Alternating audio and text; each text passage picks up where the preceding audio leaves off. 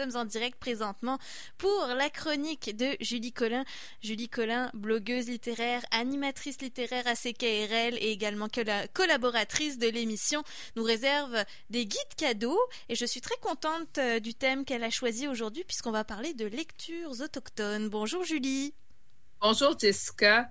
Euh, en effet, pour les auditeurs qui sont à l'écoute sur Facebook, ils peuvent voir que je porte une tuque en ce moment. C'est la oh, Oui qui est, euh, dans le fond, les salons du livre des Premières Nations. Donc, c'est la tuque qui était, euh, qui était disponible cette année. Donc, je porte ma tuque thématique pour vous parler de littérature autochtone aujourd'hui. Et pour... Une... Vas-y, Julie. Non, j'allais dire, et pour cause, tu m'as appris quelque chose d'entrée de jeu pour euh, cette chronique. Le livre le plus vendu depuis presque un mois en librairie est un livre d'un auteur autochtone. Oui, c'est Kokoum. En fait, Kokoum, euh, je le montre ici, c'est un livre de Michel Jean qui est paru l'an dernier et il a remporté le 17 novembre le prix littéraire France-Québec, qui est assez majeur comme tout.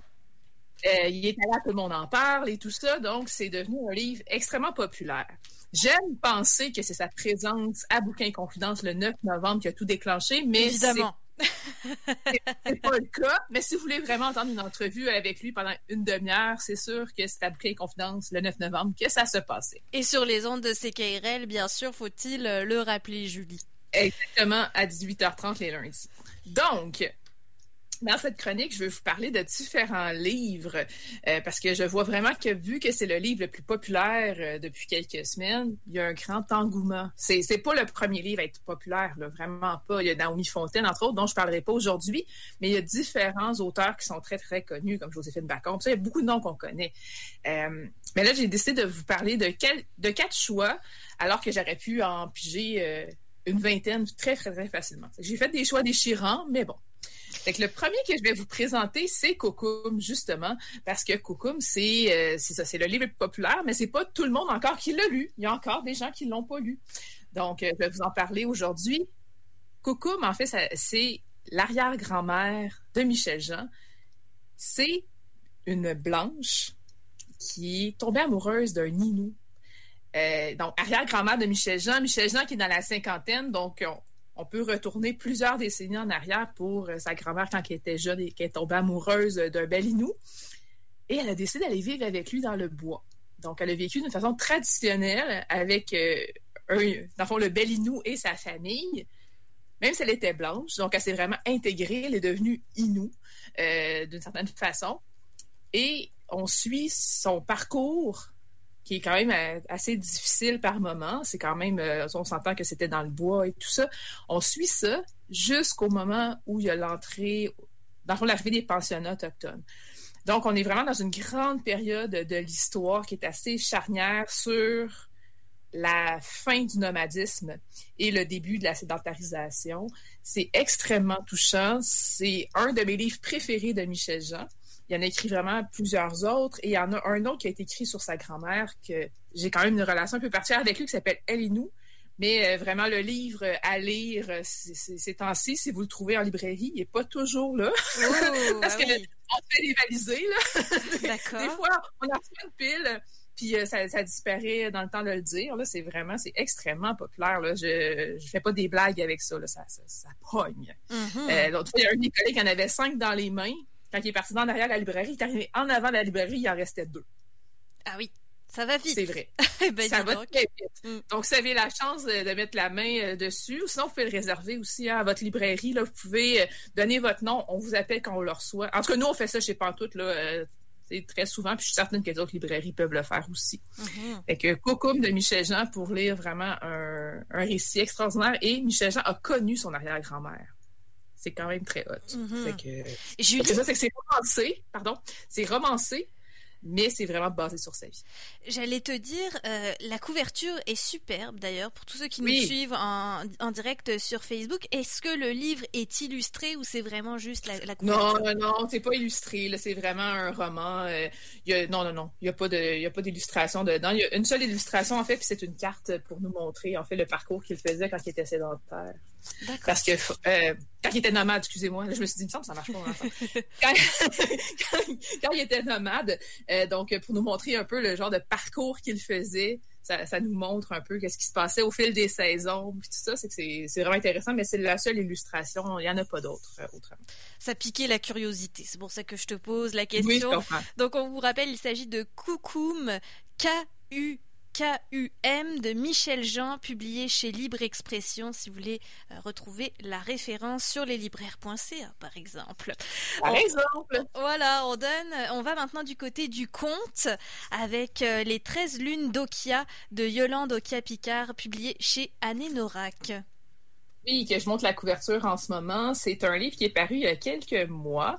Euh, Yolande Okia-Picard a commencé à compter officiellement parce qu'elle a toujours été un peu conteuse, mais ça, c'est notre histoire, en 91. Donc, ça fait quand même un certain temps.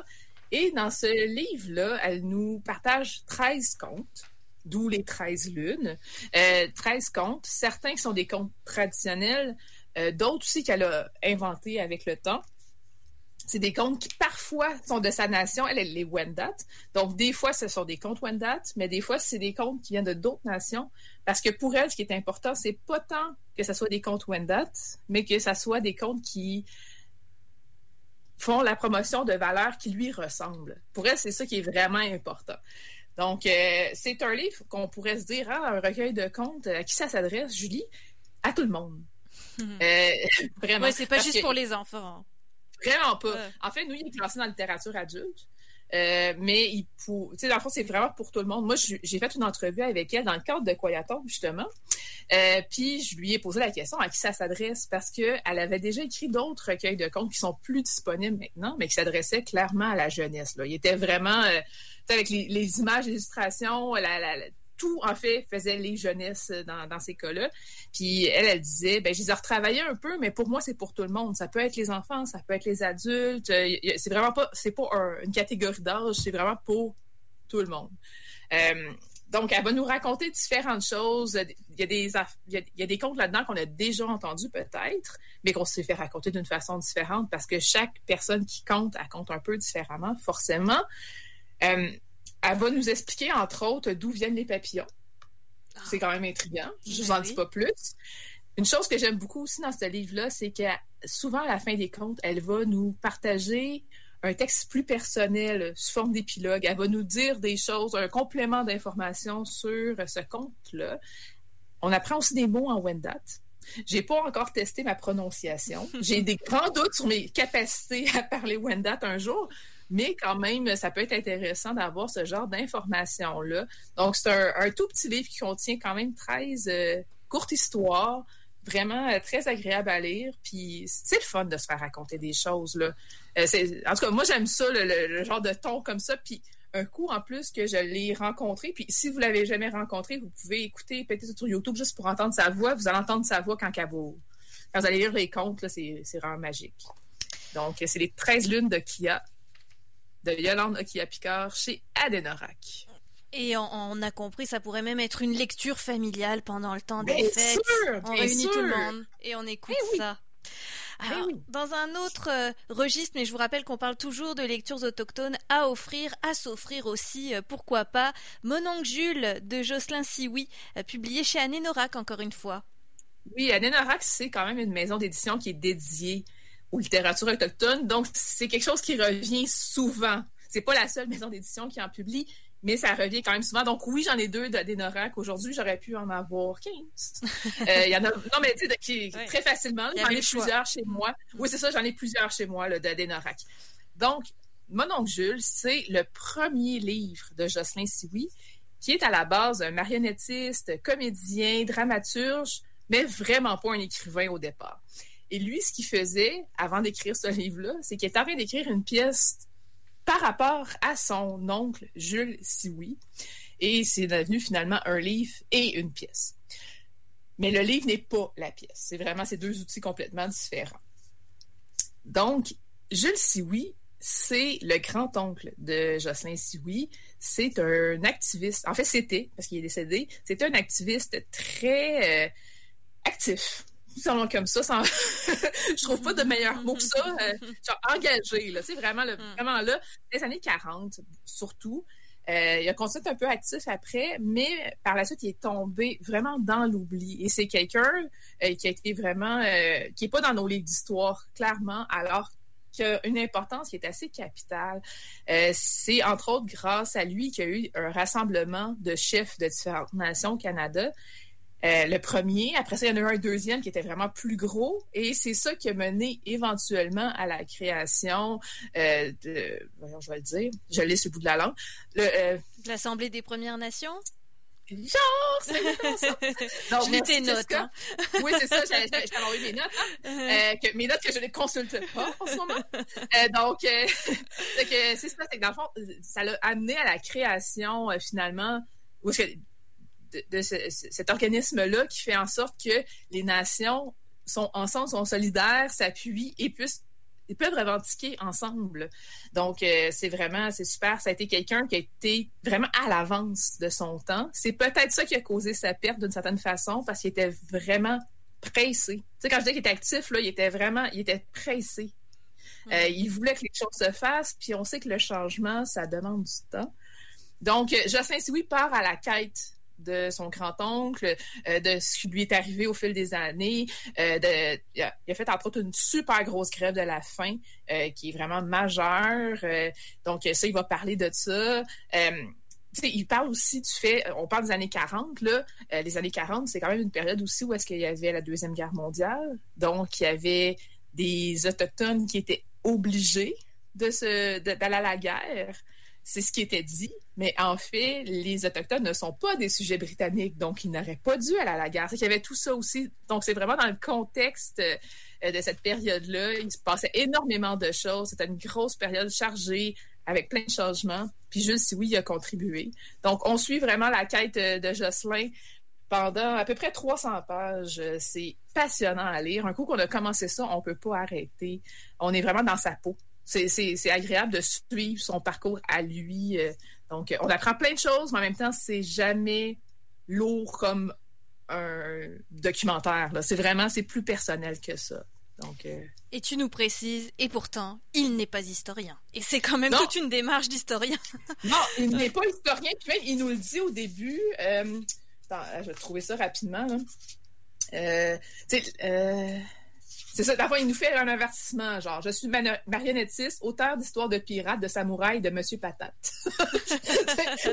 c'est ça, là, tu sais, c'est vraiment, il, nous dit des choses comme ça, puis, euh, tu sais, euh, c'est ça. Puis là, dans le fond, il dit la, direction vous remercie pas de compréhension et tout ça. Tu sais, il y a vraiment comme un espèce de petit speech au début où est-ce qu'il fait genre, regarde, moi, je suis pas historien, euh, puis tout ça. Puis je vais utiliser certains mots qui pourraient vous choquer, mais c'était comme ça des années 40. C'est pour se protéger. pour se protéger un petit peu, ouais. C'est ça, c'est ça. Mais c'est vraiment, c'est super euh, important à lire. C'est vraiment un livre. J'aime pas ça dire ça, mais c'est un livre qui est nécessaire, comme beaucoup de livres que je vous présente aujourd'hui, finalement. Mm Mon oncle Jules de Jocelyn Sioui publié chez Anne Norac si vous voulez vous procurer ce livre qui vous apprendra tout un tas de choses, on l'aura compris. Et on termine avec Qu'as-tu fait de mon pays de Anne, Anne Antane Capèche, publié chez Mémoire d'Encrier, Julie? Oui, tout à fait. C'est l'autrice euh, qui avait publié précédemment Je suis une maudite sauvagesse. ce sont des livres qui datent des années 70, mais qui sont encore extrêmement actuels. Donc, Je suis une maudite sauvagesse est sorti il y a un peu plus d'un an. C'est euh, un livre, euh, c'est ça, ta qui, qui, est quand même plus connu. Celui-là, son deuxième, on le connaissait beaucoup moins déjà. Dans celui-là, c'est un conte aussi. Je reviens un peu au conte, mm. mais un conte, quand même, c'est un conte cette fois-ci, dans tout le, livre. On suit un jeune garçon qui est élevé par son grand-père, qui vit en forêt et tout ça, et qui voit l'arrivée des Blancs se produire avec tout ce que ça amène, comme perte de culture, euh, par exemple, perte de la langue et tout ça, euh, perte des connaissances, etc., euh, etc. C'est un livre qui est extrêmement engagé. On est du point de vue d'un enfant, oui, mais il ne faudrait pas penser que c'est un texte qui est enfantin pour autant. Vraiment pas. c'est vraiment juste un, point de vue qu'on nous donne, mais c'est extrêmement percutant, en fait c'est pas un livre réconfort, pas du tout. C'est un livre qui est assez, euh, assez bouleversant. c'est un livre aussi qui est préfacé par Naomi Fontaine, qui a contribué à ce que ce ben, ce livre-là et aussi Je suis de sagesse soit réédité parce que c'était des livres introuvables depuis vraiment plusieurs années. Donc, elle a contribué à ça. Elle nous fait une petite préface.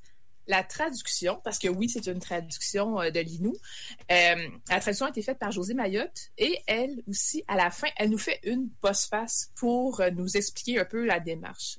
De la même façon qu'elle l'avait fait aussi pour Je suis de maudite sauvagesse. J'ai envie de vous lire le petit début, début, début, début du conte. Vous allez voir un peu ce que c'est.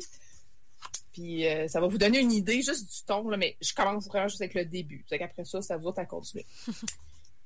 Il y a très longtemps de cela, il y avait un vieux dans la forêt. Il avait la peau très foncée. Il élevait son petit-fils, qui lui aussi avait la peau foncée. Le vieux, qui était seul dans la forêt, avait une façon de vivre remarquable tellement elle était ingénieuse. Il ne manquait de rien. Il était très bien. Son territoire était très beau et très grand. Il possédait plusieurs rivières qui se jetaient dans la mer. Et dans la forêt, là où il vivait, il ne dépendait que de lui-même pour subsister ça commence comme ça. On voit que les autres étaient heureux jusqu'à temps que les Blancs arrivent. Puis que les Blancs changent énormément de choses dans leur mode de vie. C'est un livre qui est, je l'ai dit, c'est une traduction. C'est un livre, en fait, où il y a une page qui est en inou. Là, je le montre un peu à mm. l'écran. C'est clair. Il y a une page euh, qui est en inou et il y a une page qui est en français. Donc, il y a vraiment la traduction de le texte original, Quoique, il y a peut-être des corrections qui ont été faites parce que l'écriture, en fait, euh, de la langue inou a s'amélioré avec les années. Euh, il, y a une, standardisation qui a été faite, euh, aussi au niveau des traductions. Il y, a, des standards maintenant qui existent. Donc, ça se peut que le texte soit pas exactement pareil comme dans le temps, mais ça veut dire la même chose. Donc, on a vraiment la traduction. Donc, si on veut lire en inou, on peut. On peut s'initier. Et sinon, on peut lire en français aussi. Mais c'est vraiment un conte euh, extrêmement percutant sous ces airs de, de texte qui pourrait avoir l'air enfantin, ce n'est pas le cas. Bon, on le précise encore une fois, Qu'as-tu fait de mon pays de Anne Antane Capèche, publié chez Mémoire d'un crier. Julie, reste avec nous, on va terminer avec euh, quelques conseils justement pour se procurer ces livres en librairie et bien d'autres, euh, bien sûr, parce que ça y est, hein, on est à une semaine euh, de Noël et un peu plus. Vous allez faire vos achats de Noël, vous risquez de la croiser. Julie, j'aimerais qu'on donne un conseil à nos auditeurs qui veulent offrir des livres cette année. On est à dix jours à peine de Noël. C'est quoi le meilleur conseils que tu peux donner pour avoir les livres à temps? Euh, le plus tôt possible, c'est toujours le mieux. Euh, vraiment, si vous êtes capable faire vos recherches avant de venir nous voir, ça nous aide vraiment beaucoup parce que c'est arrivé encore euh, dans les derniers jours que des gens me disaient hey, As-tu un livre sur quelque chose, mais un sujet super pointu Moi, j'ai aucune idée de livre par rapport à ce sujet-là. Et ce que je vais faire, c'est quelque chose que vous pouvez faire vous aussi aller sur Google pour pas le nommer. Donc, c'est la première chose qu'on fait. Quand on le sait pas, nous, on va essayer avec des mots-clés, puis on, va essayer de voir si y a des choses qui sortent. C'est la première étape dans nos recherches, souvent, euh, quand on sait pas du tout qu'est-ce qu'on cherche. Mm-hmm. Donc, c'est genre de choses que vous pouvez faire vous aussi. Et c'est sûr qu'en étant limité comme nous, on est à 13 ou 17 personnes, tout dépendant des succursales.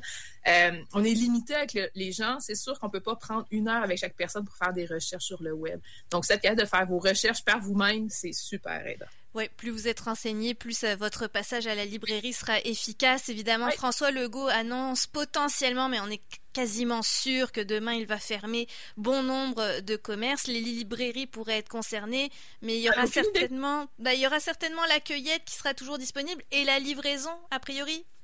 A priori, mais j'en ai aucune idée. Oui, oui, non, non, je, je, te demande pas en tant que conseillère de François Legault, bien évidemment, mais je dis juste que c'est à prévoir, évidemment. Euh, on le voit, c'est sorti dans tous les médias aujourd'hui, donc les sources sont pas mal sûres. Julie Collin, merci beaucoup. On te retrouve ce soir à l'animation de Bouquins et Confidences, le magazine littéraire sur les ondes de CKRL. C'est à 18h30. On va tout voir sur ta page Facebook, Julie Lioli. Un grand merci d'avoir été avec nous aujourd'hui. Merci, Jessica.